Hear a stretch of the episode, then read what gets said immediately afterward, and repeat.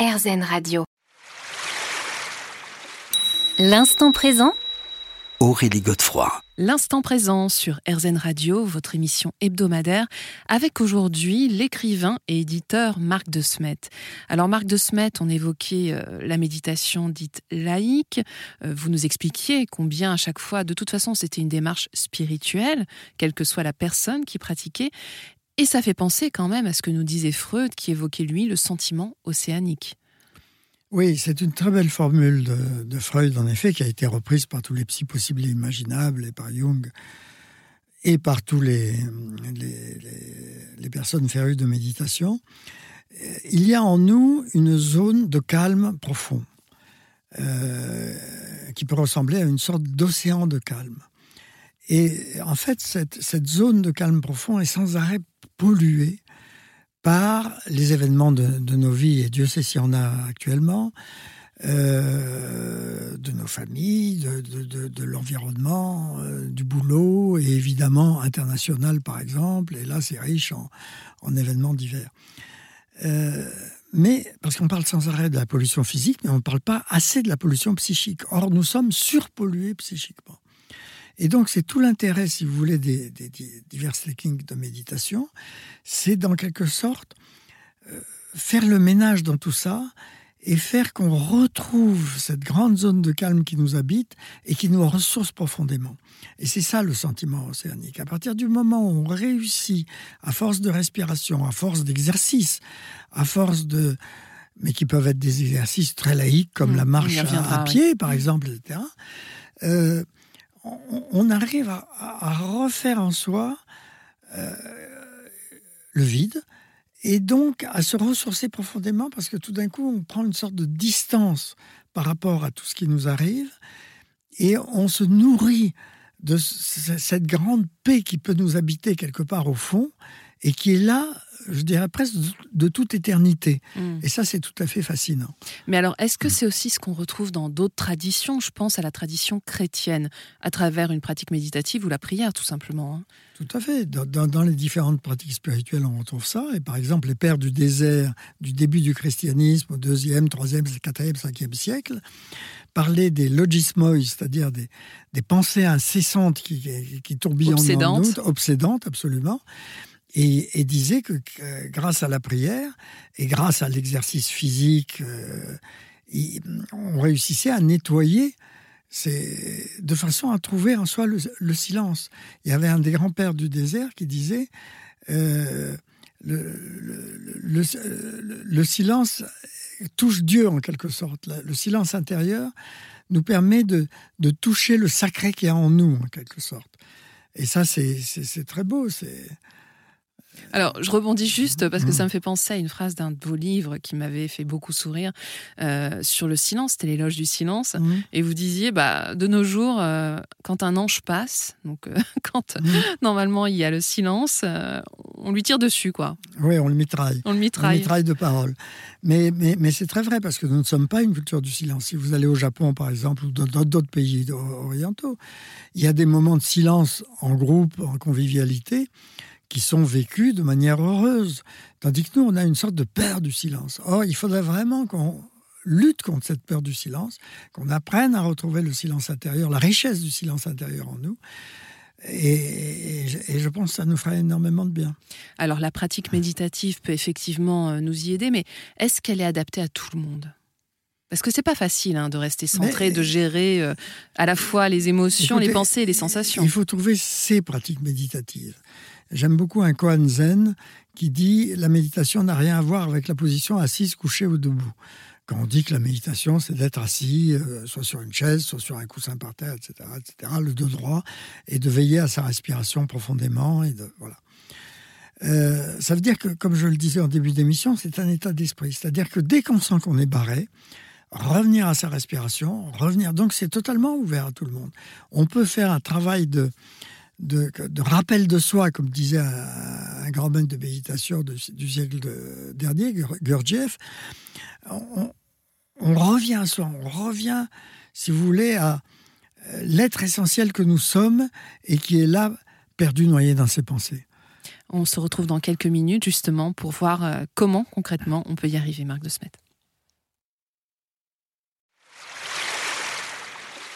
L'instant présent Aurélie Godefroy. L'instant présent sur RZN Radio, votre émission hebdomadaire avec aujourd'hui Marc de Smet. Alors Marc de Smet, euh, nous parlons aujourd'hui méditation. Vous êtes un grand expert de la méditation. Euh, je me demandais quelle qualité pouvait émerger en fait de ces séances de méditation, outre le fait de toucher ce, sentiment de calme, ce silence en nous. Est-ce qu'il y a d'autres choses qui peuvent euh, Moi, je dirais que quand, bah, par exemple, moi je médite euh, en silence ou euh, en mouvement, puisque je pratique aussi le tai chi et le qigong, ben, ça pourrait être du yoga, ça pourrait tout à fait être autre chose, de la simple marche aussi. Mais j'essaie de, donc de, pratiquer ces exercices en conscience, et ça me donne le là de la journée. C'est-à-dire que je me réveille toujours, je dis souvent, comme Picasso, hein, comme un Picasso. C'est-à-dire j'ai des énergies qui partent de tout sens, j'ai, eu des rêves comme ci, comme ça, j'ai des préoccupations de la journée à venir qui, sont là. Je me pose, que ça soit en mouvement ou que ça soit euh, immobile, je respire profondément, je crée petit à petit ce calme à l'intérieur de moi. Il y a ce très bel exemple du verre d'eau boueuse qui fait que s'il est immobile, s'il ne bouge pas, le, la vase, la boue se dépose au fond et l'eau claire apparaît. C'est exactement ce qui se passe pendant la méditation. Et donc, quelque part, ça baigne toute ma journée. Parce qu'une fois que j'ai trouvé ça, c'est-à-dire que je me suis recentré, il n'y a pas d'autre mot, à partir de ce moment-là, il y a, euh, ça baigne toutes mes actions. Euh, ça colore vraiment. Ça, euh, colore quelque part, quelque part ma journée. Ben, je m'énerve, ben, je vais m'énerver moins. Je, je, suis angoissé, hop, je reviens à, ma respiration. Je, je, vois que je suis complètement perturbé par telle, telle ou telle chose.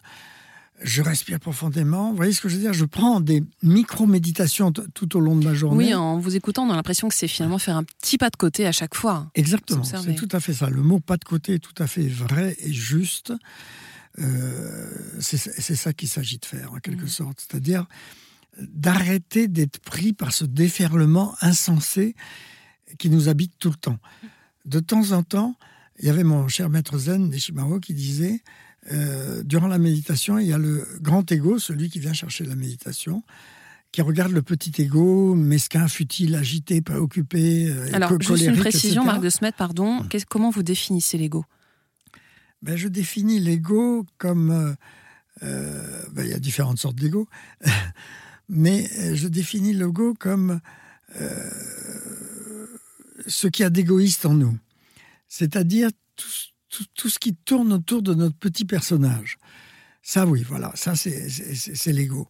Mais derrière ce petit personnage que nous avons tous en nous, parce que nous avons tous nos, nos mesquineries et préoccupations diverses, parfois très importantes d'ailleurs, euh, il y a un autre personnage qui peut regarder ça de loin et de haut.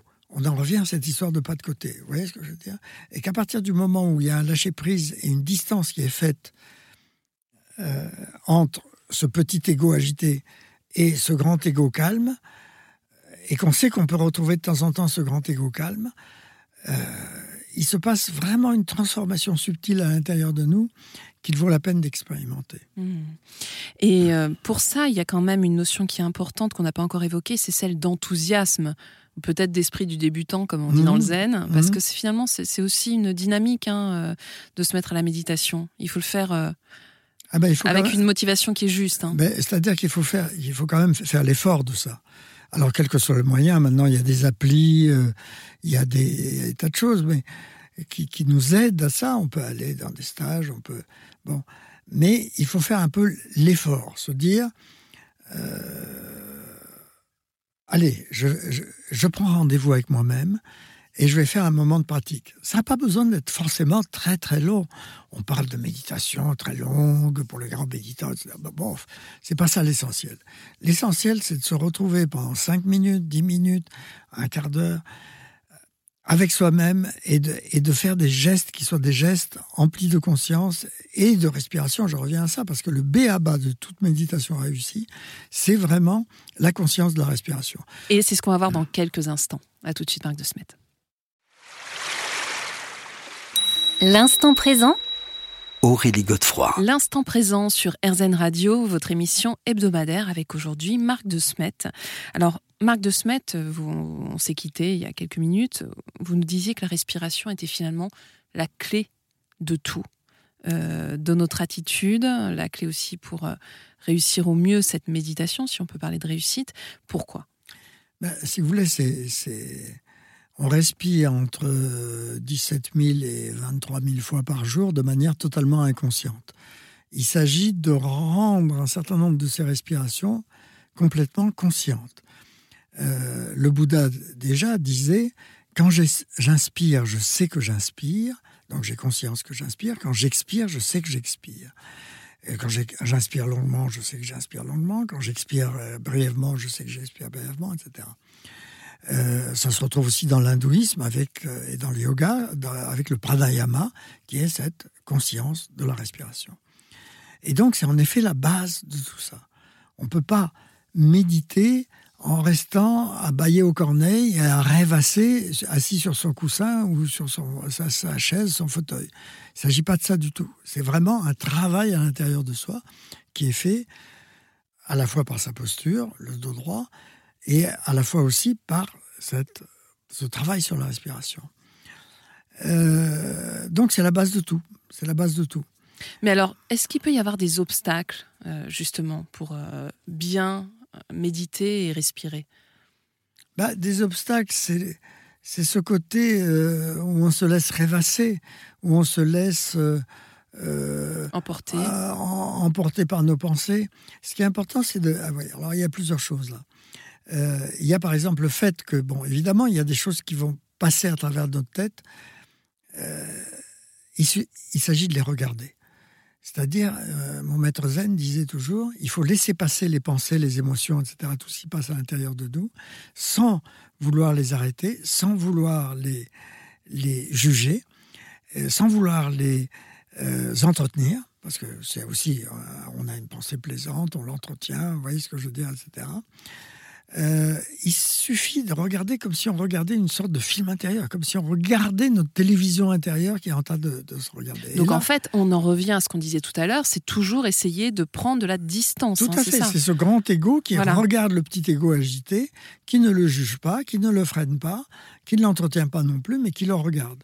Mais qui par contre se concentre sur la respiration, ce qui fait que petit à petit, le, processus de la respiration consciente crée une alchimie en quelque sorte à l'intérieur de nous qui fait que cette espèce d'énorme baudruche de pensées et d'émotions qui s'agitent en nous se dégonfle, si vous voulez, ce ballon se dégonfle.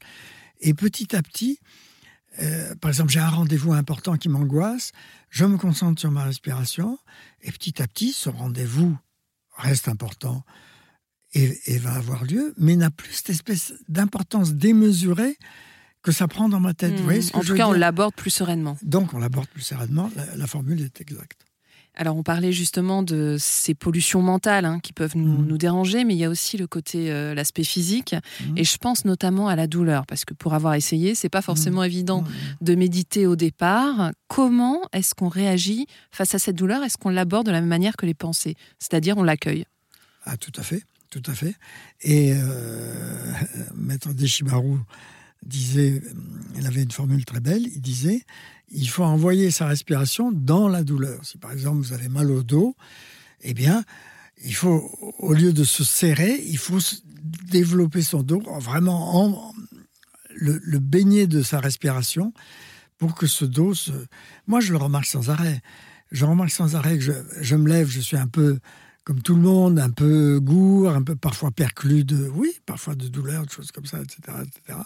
Le fait de me mettre dans l'exercice et dans la respiration fait que je dépasse en quelque sorte cet état physique euh, lourd afin qu'il devienne léger. Et ça se fait automatiquement au fur et à mesure de l'exercice et au fur et à mesure de la respiration. Alors, Marc de Smet, euh, on se retrouve dans quelques instants. J'aimerais qu'on aborde plus précisément la méditation bouddhiste.